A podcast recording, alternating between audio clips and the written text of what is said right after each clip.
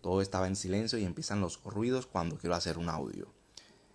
Hoy es mi cumpleaños, ya tengo planificado escribir tres libros. Uno de ellos se va a llamar, por ejemplo, Conocí 10.000, me follé 1000. Algo más o menos así. Donde voy a contar mi historia como organizador de eventos para fiestas privadas de mujeres extranjeras adineradas. Bastante divertido, bastantes anécdotas. Va a ser un gran audio. De pronto no en el punto de vista literario, sino en el tema de las anécdotas, de, de los aprendizajes, de las experiencias que se pueden recopilar allá. El otro será consejos de la vida, consejos para la vida. Y el tercero va a ser algo como el sexo, el amor, las mujeres y las relaciones de pareja, ¿no? Uno, más o menos así. Los hombres de España. He tenido el gran privilegio de encontrarme con uno que otro hombre en España en las redes sociales.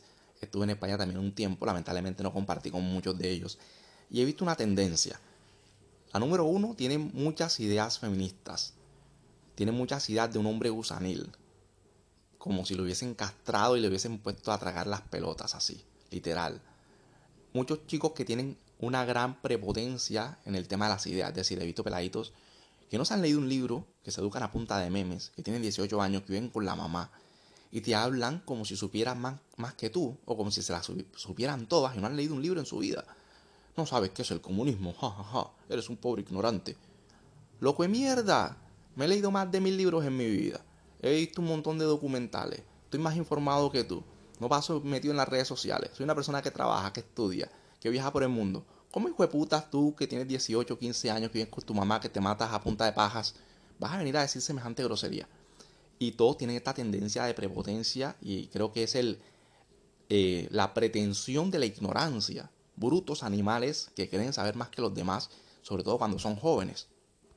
Pero más allá de la naturaleza de este asunto, el gol que se les hace es, pero no follas, ¿cierto? Pero no follas, porque en España las frutas ya no quieren follar con los españoles. Esa es una de las consecuencias de la frustración sexual. Se les atrofia el cerebro. Campeón, viaja, emigra, conoce, conoce otros lugares, explora, y satisface tus necesidades sexuales porque te están comiendo el coco, huevón. Las pajas y el porno no reemplazan el follar. Eso les pasa por haberse dejado cortar las huevas, y en Argentina también van para allá.